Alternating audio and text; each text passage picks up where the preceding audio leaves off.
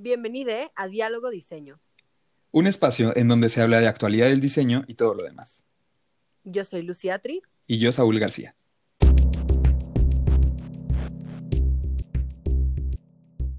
Hola, bienvenida a Diálogo Diseño. El día de hoy estoy súper, súper emocionada de retomar este espacio para hablar de diseño y las múltiples incidencias que este tiene.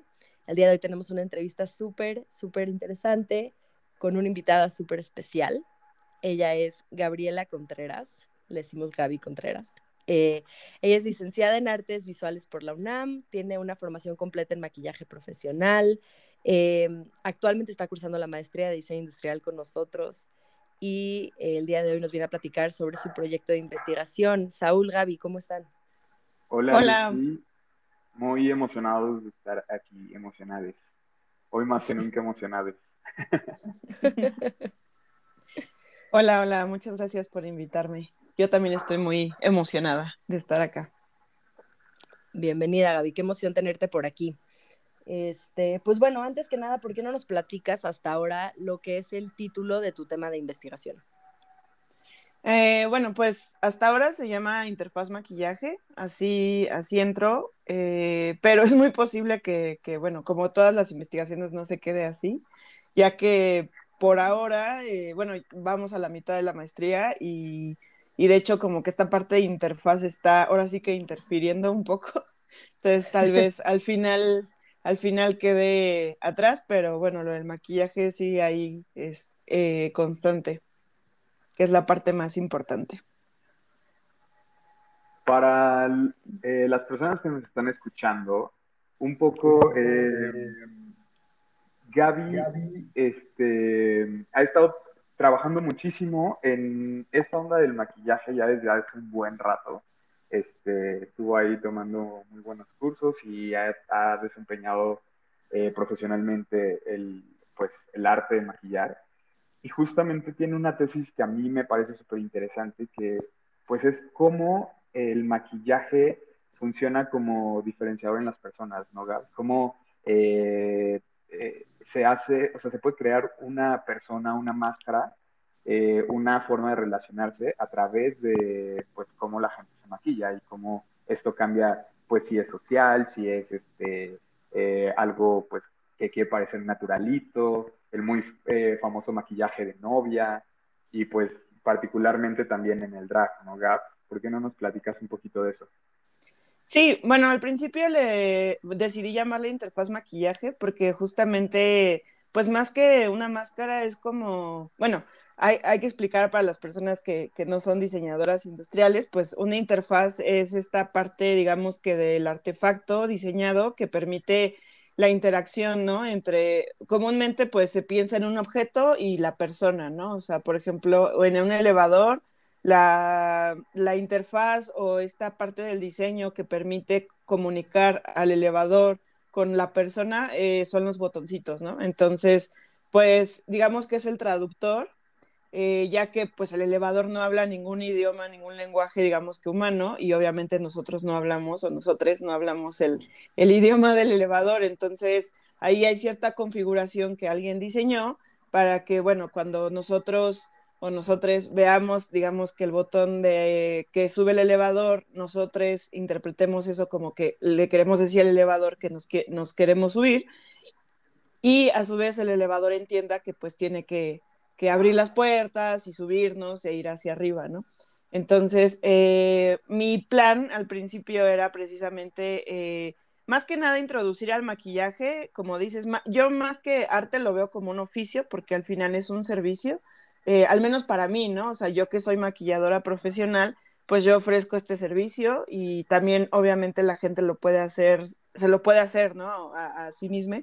Este, mm, em, que es un servicio que, este, que, y por lo tanto es un oficio, eh, que crea esta, esta, eh, este diseño sobre el cuerpo, sobre, en este caso, pues sobre la cara, aunque también puede haber maquillaje corporal, eh, que precisamente traduce eh, cosas que no son vistas a simple vista de la persona, eh, y las externa hacia, digamos que, pues, el entorno, ¿no? O sea, ya sea la sociedad, eh, a donde la persona decida mostrarse.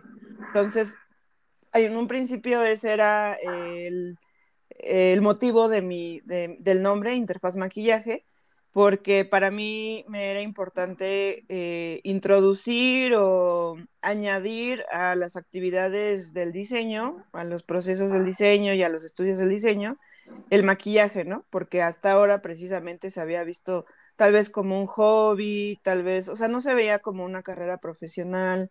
Eh, incluso para aprender a maquillar, pues yo veo muy limitados los, los eh, temarios en, las escuelas, ¿no? Además de que pues casi todas las escuelas son privadas, no, no hay como una oferta académica, eh, al menos para mí como consistente y sobre todo abierta al público. Súper, ya empezamos a poner las cosas bien eh, enchiladas en este, en este diálogo diseño, me encanta gusta mucho esta parte de cómo es que el maquillaje puede, em, creo que lo decías tú, ¿no, Gaby? Que puede ser como una especie de máscara, te puedes crear como una, em, voy a decir identidad, corrígeme si estoy equivocada, pero te puedes como construir una especie de, identidad a partir del maquillaje. Y eso me llevaría a preguntarte eh, sobre una parte que me parece que es bastante presente en tu proyecto de investigación, que es el drag. ¿Nos podrías platicar un poquito acerca de esto? ¿Qué es? ¿Cómo lo concibes? Cómo intersecta con el maquillaje. Sí, bueno, a mí no me gusta utilizar tanto la como la palabra máscara porque a veces este pues como que la ligamos a algo artificial, ¿no? Entonces, precisamente por eso yo pensaba eh, ligarlo más con la interfaz, porque más que una máscara es precisamente, eh, o sea, algo que cubre es más bien algo que revela, ¿no? Y algo que permite la interacción. Entonces, precisamente por eso eh, es, como este término. Pero sí, tiene mucho que ver con el drag. Yo, yo llegué a ligarlo con el drag en mi investigación, porque como ustedes dicen, como Saúl decía, pues hay diferentes tipos de maquillaje, ¿no? Eh, y también hay diferentes propósitos del maquillaje. El que conocemos más es el social. Eh, como decía Saúl, pues es el maquillaje para novia, ¿no? Para un evento, no sé, también puede ser invitada a esta boda, a cualquier evento social y también te puedes maquillar, incluso para trabajar, ¿no? Eh, de hecho, el maquillaje como tal empieza, bueno, las empresas de maquillaje, las grandes marcas de maquillaje empiezan después de la Primera Guerra Mundial eh, y, entre la Primera y la Segunda Guerra Mundial, eh, pero más específico en, como en, los, en 1920, porque eh, después de las guerras, pues la gente queda como muy mal y precisamente empezaban a necesitar fuerza de trabajo también de las mujeres, ¿no? Entonces, para que no se vieran las personas tan demacradas, tan desanimadas, pues fue como, pues maquíllate para salir a conseguir trabajo, ¿no? Entonces también por esa parte está interesante cómo se consolida la industria del maquillaje, eh, precisamente para generar como esta em, como interacción y mostrar, digamos que ese ánimo, por así decirlo, ¿no? De, bueno, seguimos vivos, hay que, el show debe continuar, ¿no? Entonces hay que salir a buscar trabajo y etcétera, ¿no? Y además añadir a las mujeres a la fuerza de trabajo también, eso es importante. Entonces, pues desde ahí ya empecé a ver eh, estos tintes de género, ¿no? Primero, pues precisamente con las mujeres. Em, de hecho, para mí, pues existe el maquillaje como hegemónico y el maquillaje más artístico, ¿no? El maquillaje hegemónico, pues es este, el que eh, tienes que modificar tu rostro para llegar a un canon de belleza, ¿no? normalmente, pues obviamente heteronormativo y colonialista. Entiéndase eso, esto como pues que tengas las facciones más, lo más proporcionadas al, a las proporciones griegas, ¿no? Al, casi casi a la sección áurea que era esta idea de perfección.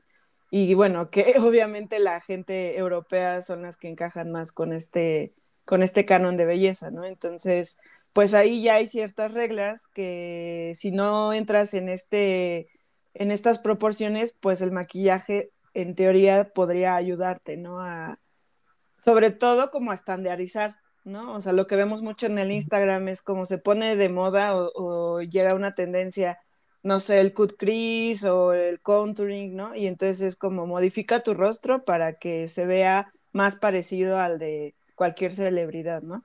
Entonces también ahí me empezó a llamar la atención esta cuestión de que pues el maquillaje justamente puede llegar a, a estandarizar y a homogenizar eh, la apariencia de las personas y que, bueno, como toda cuestión, pues, eh, opresora, pues también puede causar muchos estragos en las personas, ¿no? O sea, como esta idea que te meten en la cabeza de que tienes que ser muy parecido o parecide a alguien, pues obviamente también genera frustraciones.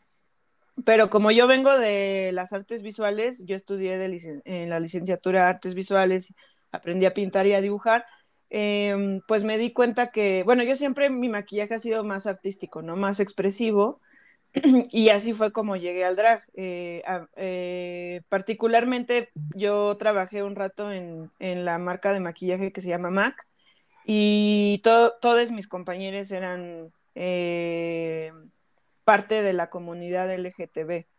Y eh, pues la verdad a mí me gustaba mucho ir a trabajar porque te sentías mucho en confianza, eh, era muy divertido también.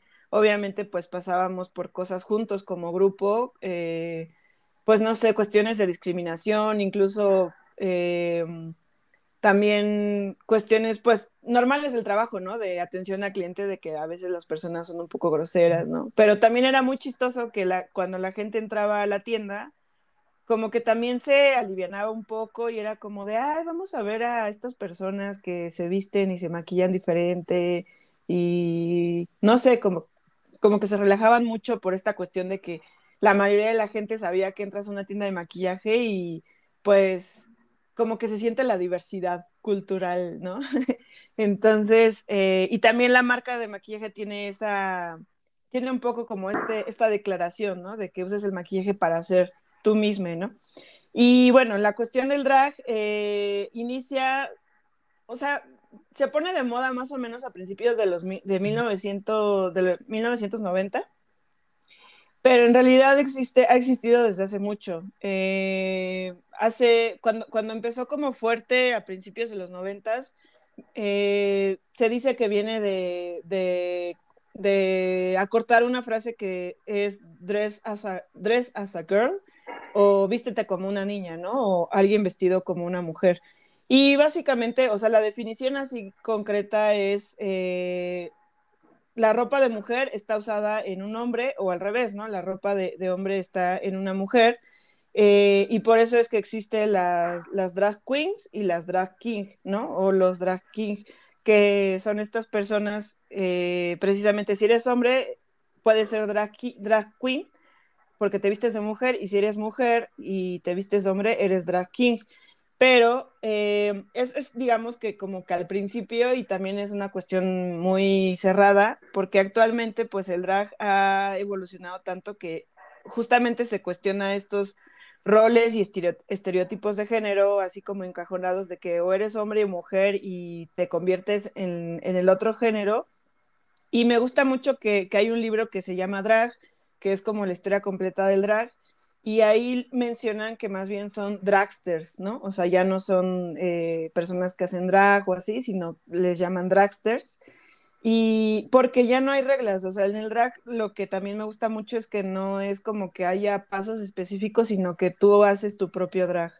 Y eh, pues se le llaman dragsters eh, porque actualmente es, es difícil hablar de una identidad definida, ¿no? Eh, también lo que me gusta del drag es esta cuestión como de fluir, ¿no? O sea, eh, no importa tanto si eres como hombre o mujer, o sea, puedes ir cambiando, puedes estar en medio de estos géneros, e ir jugando, ¿no? Como con esta identidad.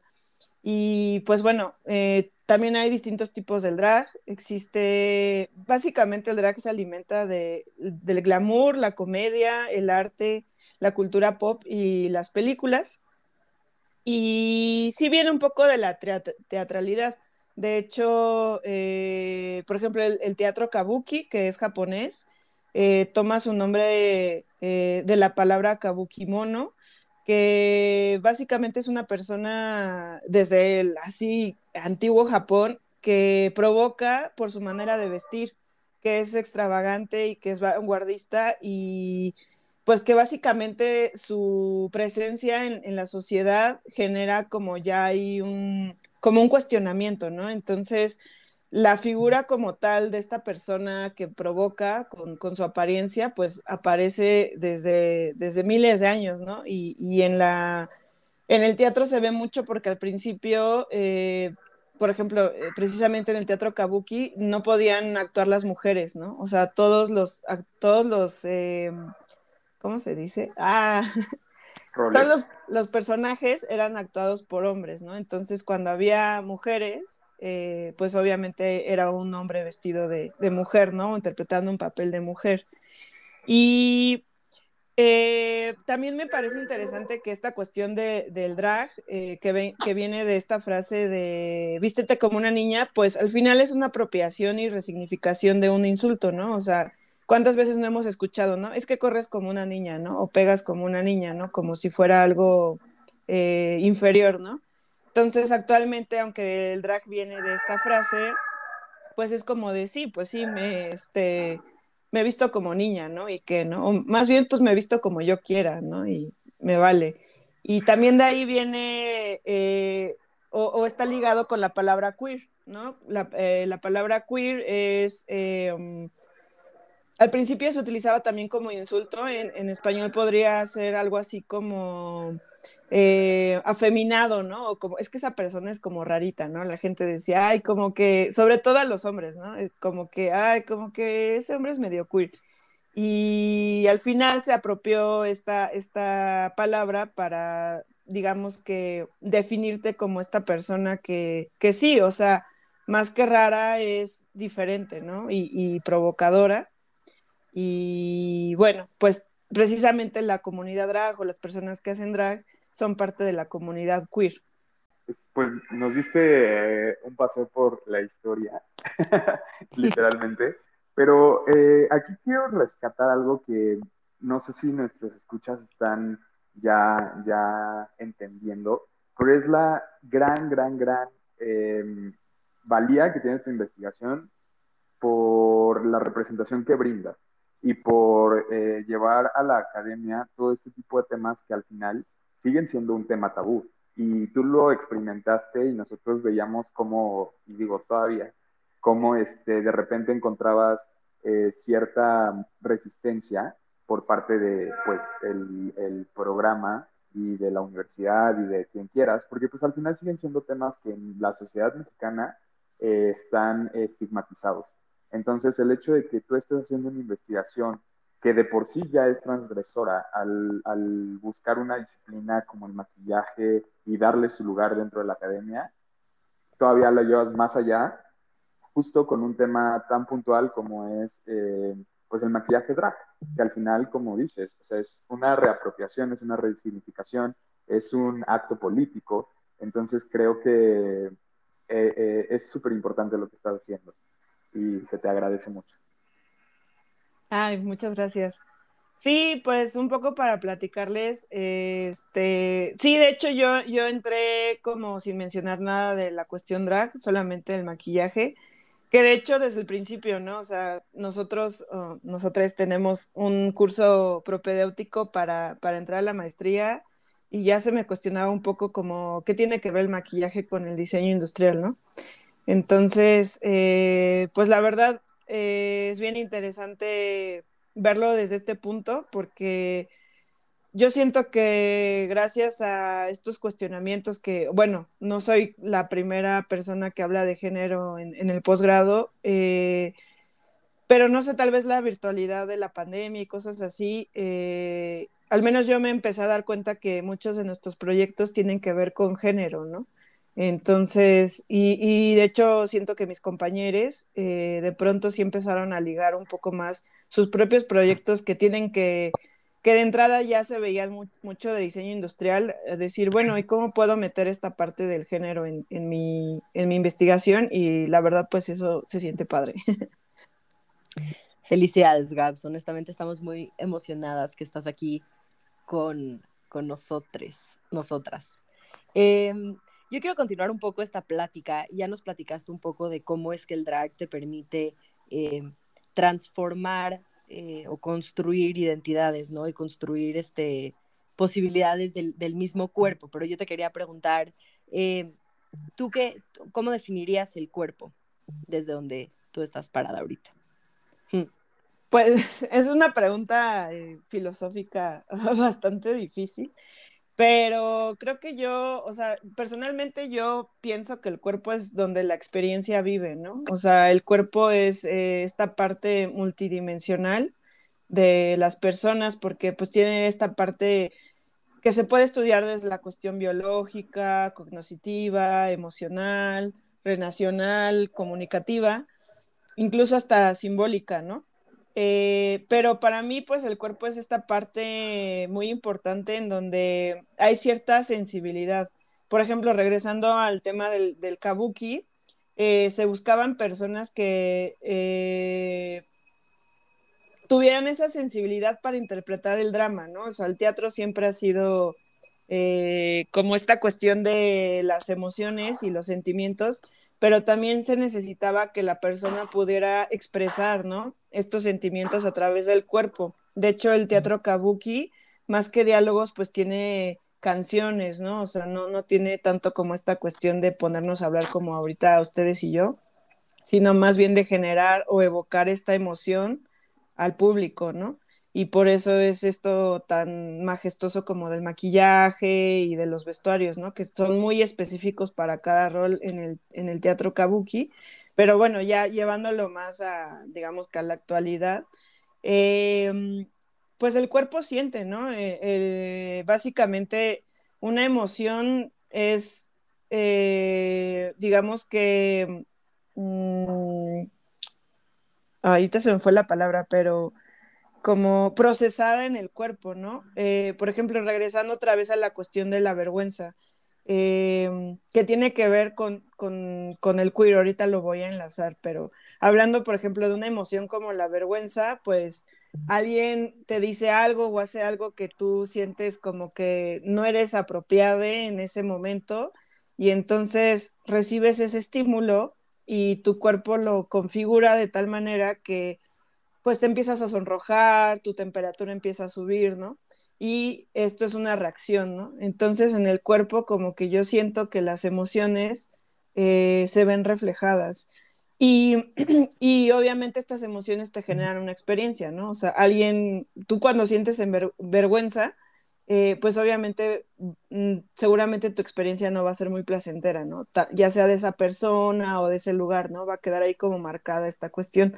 Y hablo de la vergüenza porque precisamente hablando del insulto de ser queer o de ser drag, eh, las personas que pertenecen a esta comunidad eh, precisamente transforman a través de su cuerpo y de pues su existencia esta, esta emoción que desde Occidente vemos mal como es la vergüenza, a, pasar a ser una persona sin vergüenza, ¿no? A mostrarse tal y como se sienten en ese momento y, a fluir en el, en el momento, ¿no? Es como de, bueno, hoy me levanté con ganas de, de mostrar al mundo tal y como yo me siento internamente y me voy a vestir, me voy a maquillar de tal manera, ¿no?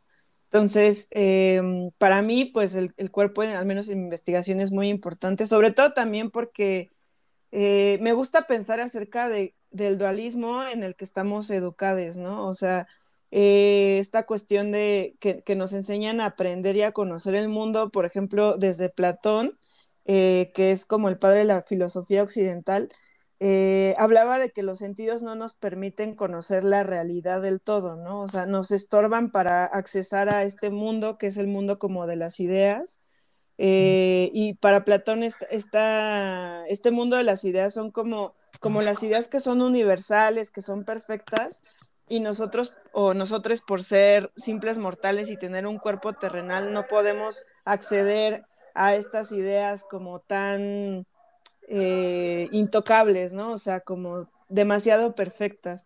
Y desde ahí ya empezamos a ver el mundo como separado, ¿no? O sea, el, cuerpo y la mente son cosas diferentes y luego viene Descartes y también como que nos, nos eh, bueno, Descartes en francés, y, que tiene esta cuestión que se llama algo así como eh, el testimonio falaz de los sentidos, ¿no? Que es esta cuestión de que los sentidos nos engañan, ¿no? No podemos confiar en los sentidos porque muchas veces los sentidos eh, son como más, son exagerados, ¿no? O sea, háblese como de la pasión, ¿no? De, las emociones que justamente nos generan como este eh, subidón de energía y que por lo tanto no podemos ser objetivos, ¿no? Cuando conocemos a través del cuerpo. Y esta idea nos ha generado mucho, o sea, para, a mi parecer ha generado muchos conflictos y muchos problemas porque ha hecho ver como los sentidos, las sensaciones que nos generan placer, gozo y deseo como algo malo, ¿no? Eh, como justamente que es algo que es súper subjetivo y tenemos que siempre llegar al objetivo, ¿no? A lo que es universal, a lo que les va a servir a todos, ¿no? Cuando precisamente el drag lo que apela es a la a la cuestión única de la persona, ¿no? O sea, hay miles de diferentes tipos de drag, ah, cada, cada quien hace como su identidad drag, ¿no? Y, yo más bien me refiero al maquillaje como esta cuestión que distingue a las personas en, como individuos, ¿no? Nice. Eh, me quedo eh, muy, muy contento con tu explicación, Gaps, porque creo que, como lo dices, es una pregunta filosófica que pues al final tiene pues muchas vertientes y, incluso puede caer en, paradojas, ¿no? Este, eh, bueno, no sé, aquí como que ligando un poco esto de la interfaz, que dices que de repente como que te quiere meter el pie en tu investigación. Este, pues no sé, si, si pensamos, por ejemplo, en la interfaz que plantea Bonsiepe, eh, pues está tremendamente ligada a la experiencia de uso, ¿no? Y a la experiencia de em, interacción con, las, con los objetos. O sea, de ahí eh, radica la importancia de un objeto y de un sistema también, si lo quieres ver así. Em, pero por otro lado, pues también si nos ponemos hermenéuticos, va a estar eh, ligado completamente a la interpretación que, se, le, que se le otorgue por parte de pues, las experiencias justo que nos construyen. Entonces, eh, Gaps, en este sentido, y retomando un poco la explicación que nos dabas acerca de pues, la gran diversidad que existe dentro del mismo drag hoy en día, em, ¿tú qué piensas de la binariedad eh, de, que, pues, con la que se nos estigmatiza? Digo, creo que ya un poco sabemos tu postura, pero ¿Qué, ves tú en el maquillaje drag y en el maquillaje en general acerca de la binariedad? Pues, pues sí, precisamente hay que tener cuidado y por, eso voy un poco lenta, porque también creo que algo que me ha hecho mucho el, proyecto es cuestionarme, ¿no? Eh, o sea, yo, yo, por ejemplo, me identifico como una mujer cis, eh, es decir, eh, nací con, con eh, con órganos sexuales eh, que la sociedad ve como femeninos y pues acato ese rol de, digamos que de ser mujer. Eh, pero sin, sin, embargo, pues, por ejemplo, mi, mi, historia de vida, o sea, mi mamá es una persona como muy dinámica, entonces no tenía mucho tiempo de maquillarse y cosas así. siempre ha utilizado su cabello corto, yo varias veces en la vida me, me lo he cortado. Eh, y a mí no me representa como tanto problema, eh, por ejemplo, el cortarme el cabello, ¿no? Pero cuando era niña y pues no, digamos, no tenía como cuerpo de mujer, eh, sí era más fácil que la gente me, me, llamara niño, ¿no? O sea, por esta cuestión de que, ay, qué raro que, que no tiene el cabello largo, ¿no? Cuando es niña, o muchas veces yo me quito los aretes, o sí me gusta usar aretes, me gusta usar anillos, pero pero los aretes pues simplemente me molestan para dormir y a veces se me olvida ponérmelos, entonces pues cuando era niña tenía el cabello corto, no me ponía aretes y era así como de, o sea, ¿eres niña o eres niño, no? Y, y desde ahí me empecé a como a cuestionar así como de, pues, ¿qué tiene, no? Eh, otra de las cosas que también me pasaba mucho era que mi mamá le gustaba vestirme mucho con vestidos y con estas calcetitas que tienen como lancitos, muy, como muy cute, muy de, justamente muy femeninas. Pero, pues, obviamente utilizar estas prendas eh, tenía sus consecuencias, ¿no? O sea, pues mis papás me decían, siéntate con las piernas cerradas, este, no brinques, ¿no? Si traes vestido, eh, las calcetas estas que eran blancas, ¿no? Y los solanes que salían por afuera del zapato, pues obviamente se ensuciaban, ¿no? Entonces yo desde ahí me di cuenta, dije, no, es que yo quiero pues jugar, ¿no? O sea, yo quiero saltar, abrir las piernas para hacer, no sé, este, eh, o sea, estar más cómoda y, las prendas no me lo permitían, entonces, de hecho, en mi infancia empecé a utilizar ropa de hombre o de, niño, ¿no? Eh, me gustaban mucho los prints, me gustan a mí mucho las, las playeras, las t-shirts, y pues porque tiene como mucho espacio para poner, poner cosas, ¿no? Entonces, siempre íbamos a comprar ropa mis papás y yo y me gustaban mucho, mucho más la de los niños, ¿no? Eh, este porque tenían como dinosaurios. Mis papás son biólogos, entonces siempre me han gustado los animales, pero además no sé por qué me gustan los animales como los murciélagos, las arañas, ¿no?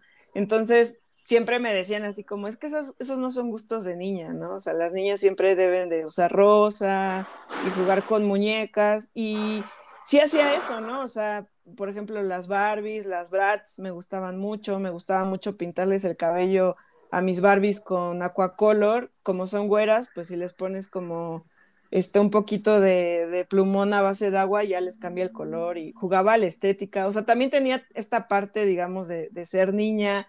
Eh, mis papás no tenían mucho dinero, pero yo, yo les hacía sus, su mall, ¿no? Me acuerdo que una vez agarré una cajota enorme de, creo que de cigarros, y, este, y ahí les, les puse como toda su ropita, siempre me ha gustado mucho la ropa, entonces también no me hacía falta como esta parte de, de pues también ser niña, ¿no? Y yo nunca he entendido esta parte de, es que si te, si te identificas con cierta, cierto género, tienes que acatar ciertas actividades. Y, bueno, en la parte de, mi proyecto, pues he encontrado, por ejemplo, que incluso el drag, aunque sí se basa mucho en esta cuestión de vestirse como mujer, eh, ya ha evolucionado tanto que incluso ya toman como inspiración la naturaleza, ¿no? Eh, o incluso cosas como que ni siquiera son de este mundo. Por ejemplo, existe el, el maquillaje alien, que precisamente reta la belleza hegemónica que, está construida con un lente colonial heteronormativo y precisamente tener un personaje drag que se basa en una cuestión extraterrestre, pues es un tipo de, rebelión y una manera de escapar a este, a este lente. Em, yo creo que el drag es una declaración pues muy compleja en donde se intersectan pues varias experiencias individuales. Eh, que tienen relación con la raza, el género, se pueden tocar temas como la tecnología, la evolución y pues obviamente la sexualidad. Eh, encontré un artículo en donde, que se llama precisamente Alien Beauty, en donde toman de ejemplo una persona que era la única persona asiática que estaba viviendo en la parte europea de Rusia y precisamente se sentía pues alienada, ¿no? O sea, porque era muy, muy diferente a, todas las personas que estaban viviendo en esta región. Y en el maquillaje encontró una manera de expresar precisamente sus emociones, incluso sus miedos y hasta exagerar sus inseguridades, ¿no? Porque pues no eran de la misma raza que, que o de la misma etnia y, el lugar geográfico en, el, en, el en donde se encontraba, pues no, no era lo estandarizado precisamente. Entonces, esta persona resaltaba muchísimo ya solo por tener características que no podía cambiar de su cuerpo, ¿no? Como es ser de origen asiático en un país ruso. No, eso está increíble, increíble y creo que también como que toca varias aristas. Saúl, perdón, creo que querías decir algo y te interrumpí. Sí, no, eh, nada, solo un, micro insight que tuve. Este, eh, eh, un, ejemplo de esto que Gaps habla, y digo, tratando un poco mi agenda, es algo que pasó recientemente en, un programa que quienes nos escuchan y les gusta el drag seguramente ubican, que es Drag Race, eh, pero en la versión de España. Porque hubo una persona racializada española eh, de ascendencia boliviana que justamente le pasó esto, ¿no? E, e, e, ella tiene un discurso pues acerca de el indigenismo futurista, que pues justamente es un poco una mofa porque pues al final, eh, si vamos como vamos, el, o bueno, las, las naciones originarias pues probablemente desaparezcan. Entonces es como desafiar esta hegemonía de la que hablas, Gas, con rasgos eh, prehispánicos, eh, puntualmente acá en este tema de Bolivia, pero llevados hacia el futuro, hacia un 2040, un 2050, donde pues todo va a cambiar, toda la estética va a cambiar. Entonces se me hace súper interesante. Ahora sí, Lucy, perdón por interrumpir. Increíble ese insight. Creo que también de lo que hemos eh, hablado, que son como puntos de nodos de convergencia entre, entre las tres que estamos aquí, es que también rozamos este rollo activista desde nuestros propios proyectos, ¿no? Y creo que eh, ahorita, como lo mencionas, Gabs, eh, todo el tema eh, de, cómo es que el drag puede ser una provocación en el espacio, puede ser eh, la visualización y la construcción ¿no? de ciertos discursos a través del maquillaje, a través del cuerpo, a través de la exposición, es súper, súper interesante. Eh, yo te preguntaría, em, ¿cómo ves el activismo en, en la representación del drag o la representación que produce el drag? Em, pues, pues, ¿cómo, ¿cómo, lo veo? Pues de hecho sí, en mi investigación, eh, aunque hay muchos, muchos textos que precisamente hablan de esta cuestión, más que activista política del drag, de precisamente cuestionar el género y estos roles, eh, es novedoso para el diseño ligarlo, ¿no? Eh, por ejemplo, en el diseño, pues está esta digamos que esta vertiente que, se llama diseño activista, que no lleva muchos años. Bueno, para empezar, pues la, los estudios del diseño son relativamente recientes, no tienen una historia académica y como de gremio tan larga, por ejemplo, como puede ser el arte, ¿no? O no sé, cualquier otra ciencia social que, ya lleva así como más de 100 años de estudio. Eh, creo, que, creo que los estudios del diseño, pues justamente apenas llevaría un poco más de, de 100 años y, la verdad pues me gusta haber entrado digamos que en este momento de la historia del diseño eh, porque todavía hay muchas cosas que se están definiendo, ¿no? O sea, de hecho pues hablamos mucho en la maestría eso, ¿no? De qué es el diseño, desde dónde abordarlo.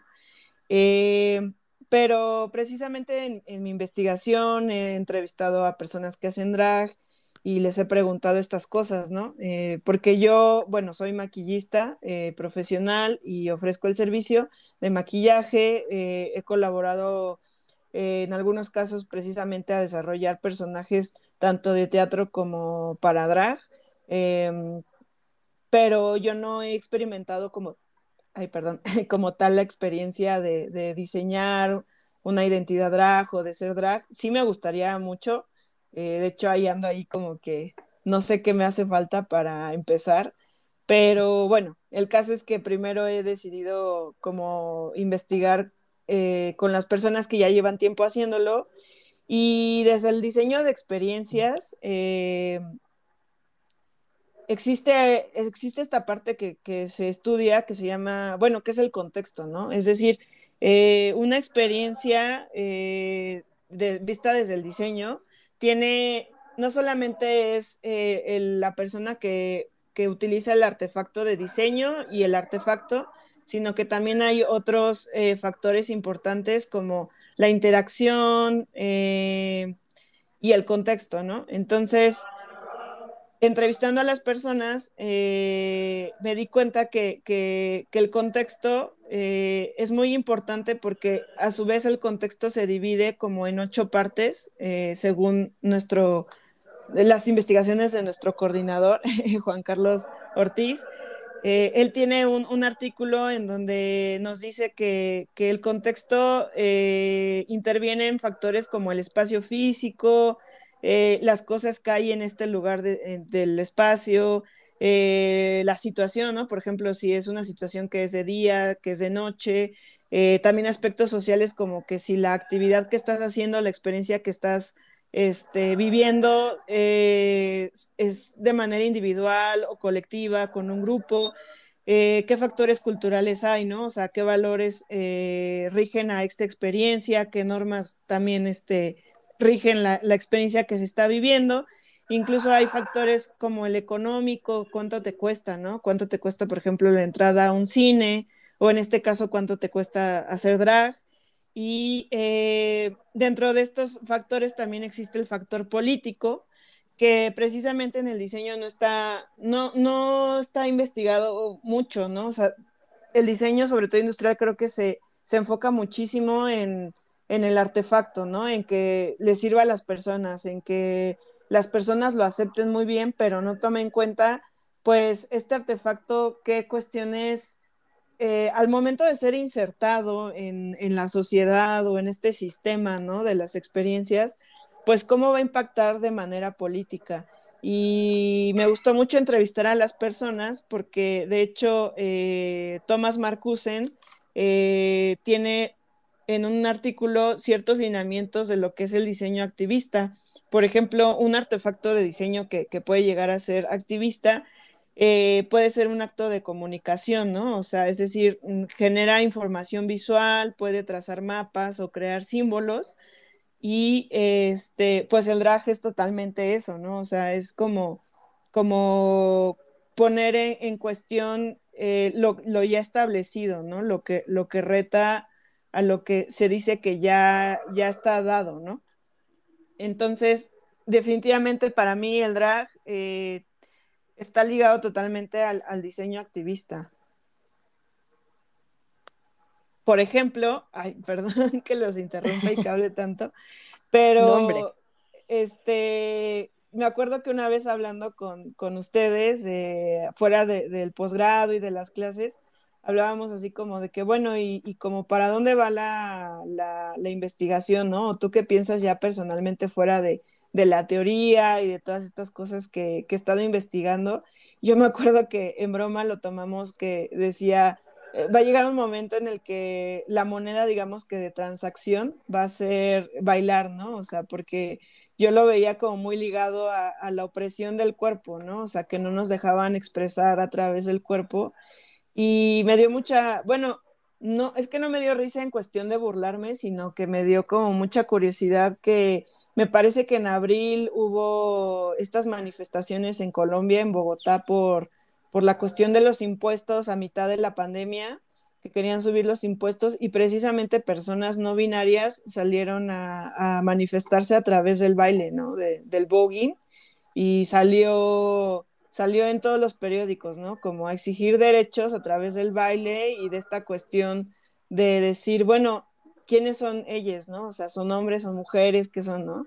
Y, y ellas se identificaron como personas no binarias y, o no binarias y, y bueno, pues ahí está, ¿no? O sea, más claro que el agua en una cuestión de activismo y de manifestarse y de protesta, pues, pues ya se vio, ¿no? O sea, eh, y que ni siquiera tiene que ver como que yo les haya dicho, ¿no? O sea, como, oigan, es que estoy haciendo esta investigación, por favor manifiéstense de esta manera, ¿no? Sino que el, que el mensaje, el mensaje ahí está y, me, la verdad me dio como gusto.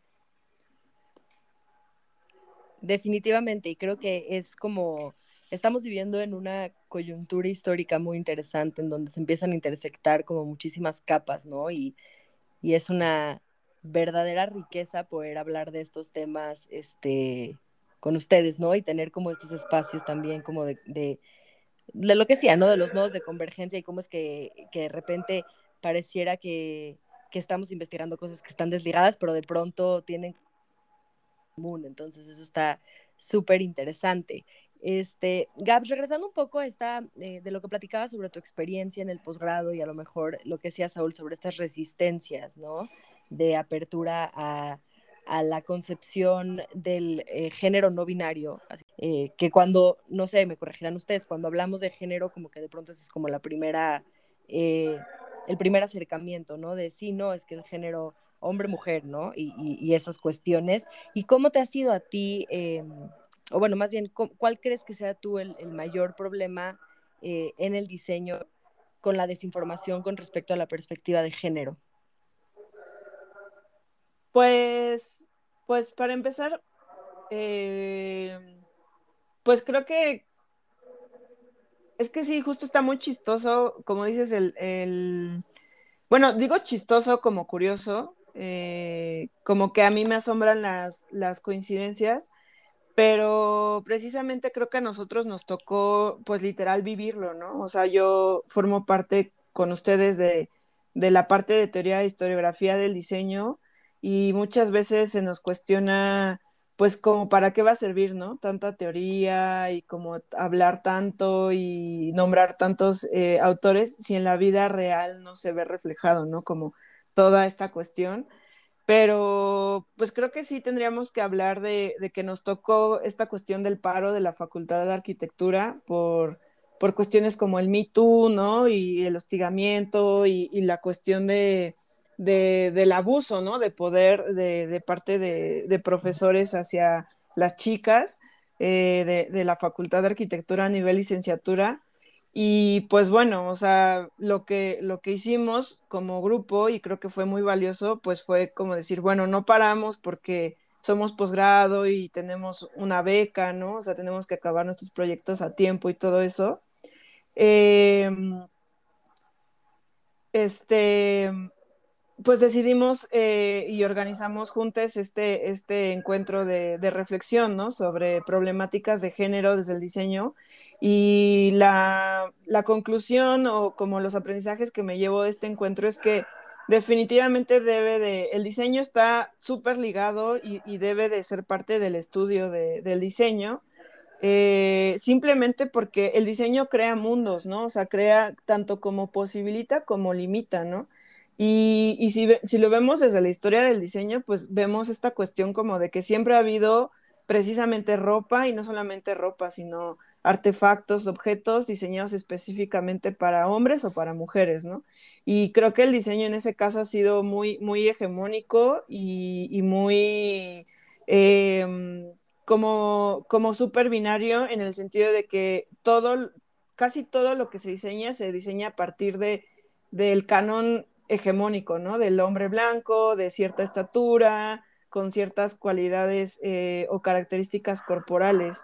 Y precisamente no solamente las mujeres, ni las personas que hacen drag, ni la comunidad LGTB, IQ, más, no, no encajan, sino precisamente nosotros o nosotros como mexicanos también a veces no, no encajamos en, por ejemplo, en el estándar de, estatura, ¿no? Eh, yo viví un rato en Playa del Carmen, en, un hostal que se estaba construyendo, y fue un problema calcular la, la altura a donde se ponían los espejos del baño, ¿no? Porque decían, bueno, es que ¿quién va a utilizar estos espejos, ¿no? La mayoría de la gente va a ser extranjera y hay que ponerlo más arriba, ¿no? Y por ejemplo, yo entraba a estos baños y no alcanzaba, o sea, no me veía ni el copete, ¿no?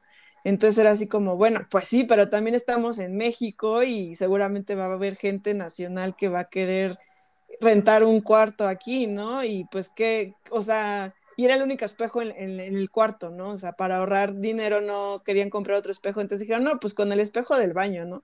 Y yo sí les dije, pues yo no me veo, ¿no? Y sí va a ser muy importante para mi comodidad, pues cómo no me voy a ver durante todas mis vacaciones, ¿no?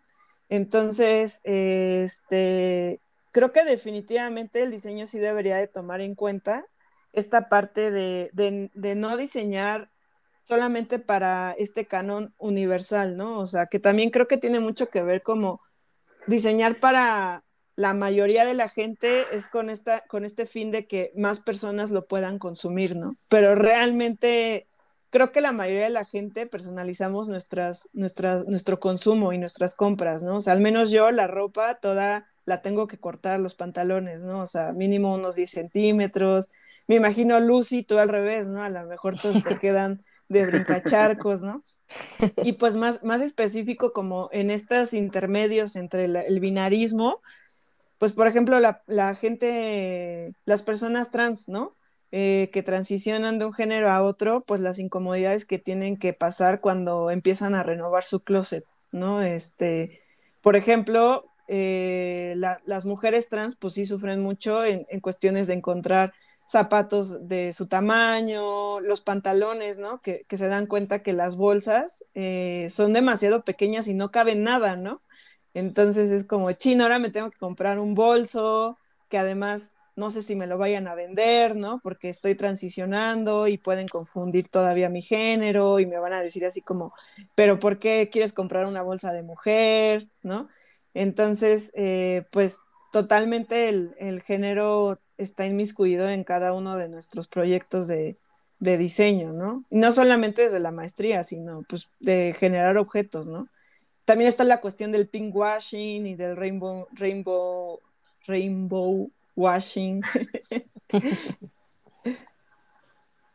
Oye, Gab, em, con esta, digo, eh, creo que nos estás dejando clarísimo hacia dónde quieres llevar tu investigación o hacia dónde crees que tu investigación puede, em, pues, eh, eh, se me fue la palabra.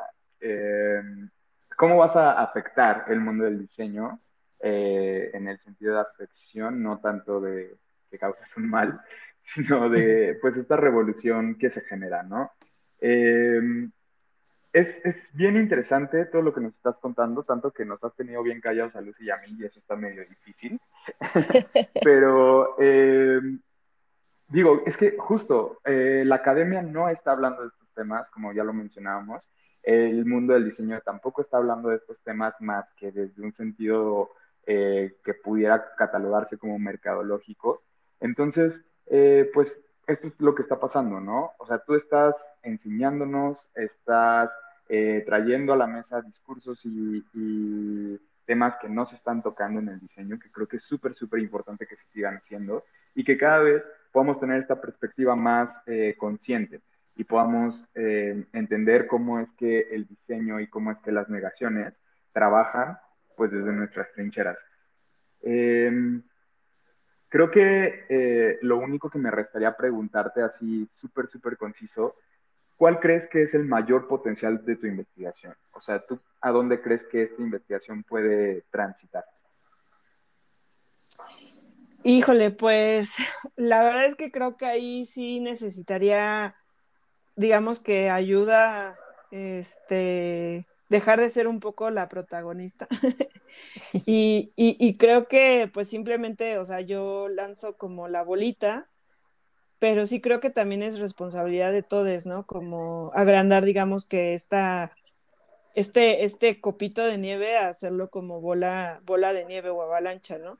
En el sentido de que, pues la verdad, creo que, creo que mi investigación y toda esta cuestión del drag y el género, pues es una cuestión social que la hacemos todos, ¿no? Entonces, o sea, mi mayor añoranza sería, eh, o sea, personal, sería como, como generar lugares más seguros para las personas, ¿no?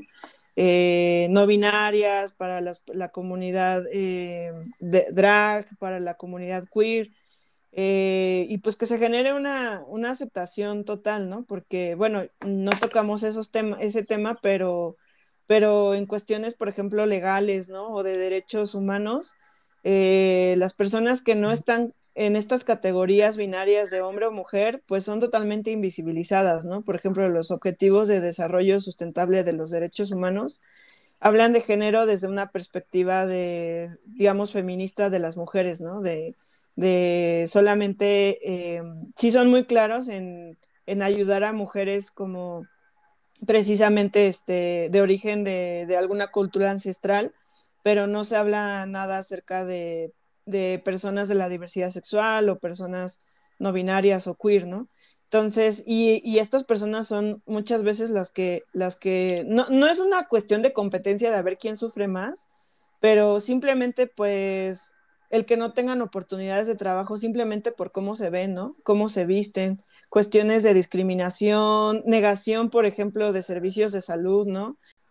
Este, sí, tengo, tengo un amigo eh, que es trans que le han negado eh, servicios de salud, por ejemplo, ginecológicos, ¿no? Porque, porque le dicen, eh, o sea, él habla por teléfono para hacer la cita y dice, no, pues quiero, no sé, un papá Nicolau y mi nombre es tal, ¿no? Y entonces la gente entra en conflicto y dice, no, pero eso no existe para hombres, ¿no?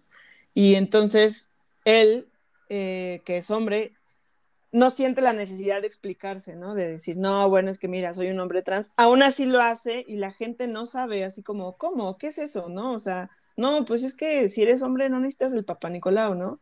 Y, y eso se me hace así como muy grave, ¿no? Porque ni siquiera, muchas veces la gente eh, o, la, gente que trabaja en servicios de salud, precisamente como se les, su educación la reciben de esta manera binaria, cuando alguien llega y no entra en estos cajoncitos, entran como en crisis, ¿no? Así como de, pero ¿cómo? ¿Cómo le ponemos en el papel, ¿no? O sea, ¿es hombre o mujer? O, ¿no? La típica cuestión como del pasaporte, de las identificaciones, de todo, que es como tacha, ¿no? ¿Eres hombre o mujer, ¿no? ¿Y qué sucede con estas otras diversidades, ¿no? Entonces, eh, pues es otro tema muy complejo la, cuestión legal y, de, los eh, documentos oficiales, pero, pero bueno, hasta ese grado, o sea, lo menciono porque pues es un grado que incluso pues pone en riesgo la vida de las personas, ¿no? Y, creo que precisamente la, la gente que no encaja en estos estereotipos de género, muchas veces está en, riesgo, ¿no? Todo el tiempo, o sea, en riesgo de su bienestar, de, una vida digna, de un trabajo digno, de precisamente de servicios de salud de calidad. Y pues bueno, eso al menos para mí se me hace muy, muy grave. Pues Gaby, creo que, creo que esto o sea, termina por, por ejemplificar la de verdad gran, gran importancia y relevancia que tiene tu proyecto de investigación. Eh, creo que eh, algo que rescato mucho de lo que nos platicaste el día de hoy es como que lo que decías, ¿no? Que el diseño construye y que el diseño crea mundos y crea eh, posibilidades, ¿no? Y, en ese sentido también tenemos que tener nosotros, nosotras, nosotres, eh, como que los ojos bien abiertos para entender cuáles son estas problemáticas emergentes del, Estado contemporáneo, ¿no? Y creo que eh, justo hablar de género, ¿no?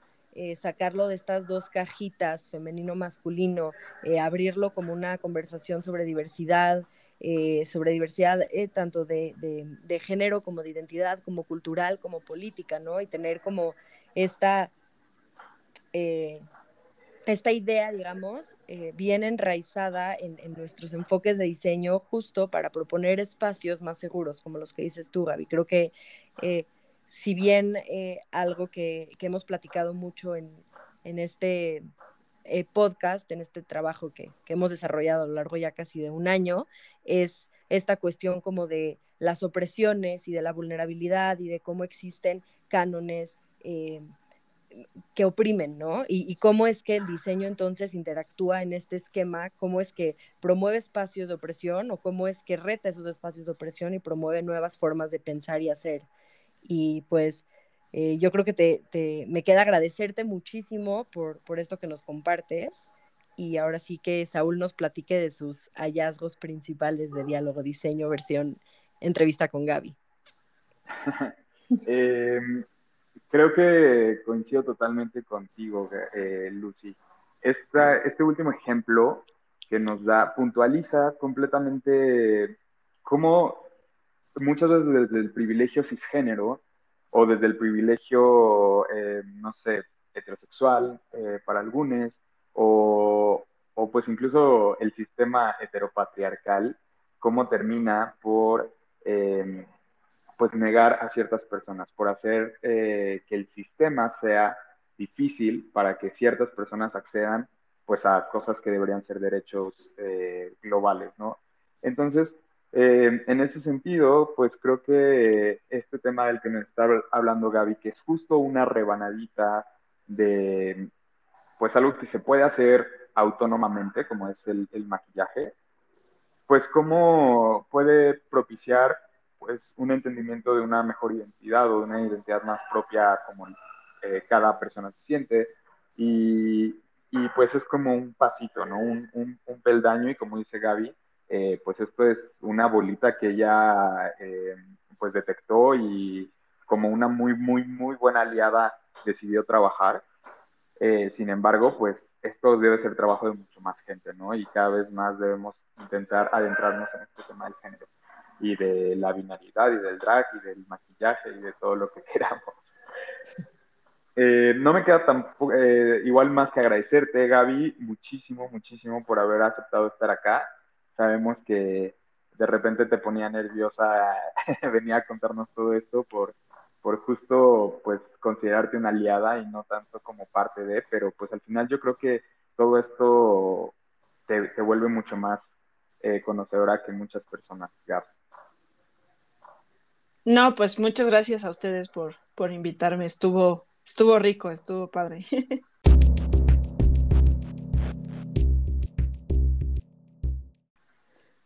Y ahora sí la parte que yo sé que todos están esperando al final de nuestros podcasts.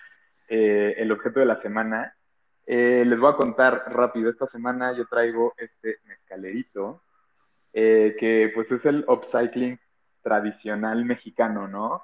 el vasito que está en las veladoras, que se prende en un acto muy religioso y muy devoto, pero luego sirve para pues quemarle al diablo las patas con un poquito de mezcal. Entonces me encanta esta pieza en particular. ¿Ustedes qué nos traen? Lucy. Eh, yo, bueno, este, yo traigo el día de hoy, justo como sabía que íbamos a hablar de maquillaje, traje eh, mi única brocha, ustedes me conocen, la verdad no me maquillo nunca, pero esta es la única brocha que uso que, Gaby, ¿tú sabes cómo se llama? Porque yo no. Eh, se llama Spoolie, o sea, es como, es como el nombre en inglés, la verdad en español no sé cómo se llame. Ok, es de esas brochitas para la ceja, la verdad es que o sea, no me maquillo nada, pero siento que sí, o sea, una de mis mayores inseguridades son que se me vean como hoyitos en la ceja, entonces no salgo de mi casa sin maquillármelas o sin arreglármelas y este es como el, único artefacto de maquillaje que tengo, creo, y que realmente uso. Este, y pues nada, este es mi objeto de la semana. Gaby, ¿cuál es el tuyo? El mío es, pues sí, también es muy temático, creo que ya se los había enseñado, eh, es no sé cómo definirlo, es eh, pues una paleta para labios, eh, tiene cuatro colorcitos, pero lo que me gusta es que el estuche es como una cajita de Polly Pocket de, las, de los noventas. Entonces, pues el estuche me recuerda mucho precisamente a mis Polly Pockets y por adentro me da mucha ternura que la brochita para los labios es una Polly Pocket, trae una Polly Pocket ahí. Y también me gustan bastante los colores. Los he utilizado más que nada como rubores. Está muy cute. ya saben que si ustedes quieren participar en este objeto de la semana, nos pueden taguear en Instagram, arroba diálogo.diceno, o en Twitter, igual con el hashtag objeto de la semana, y así podemos darle like y repostear sus objetos de esta semana. Muchas gracias.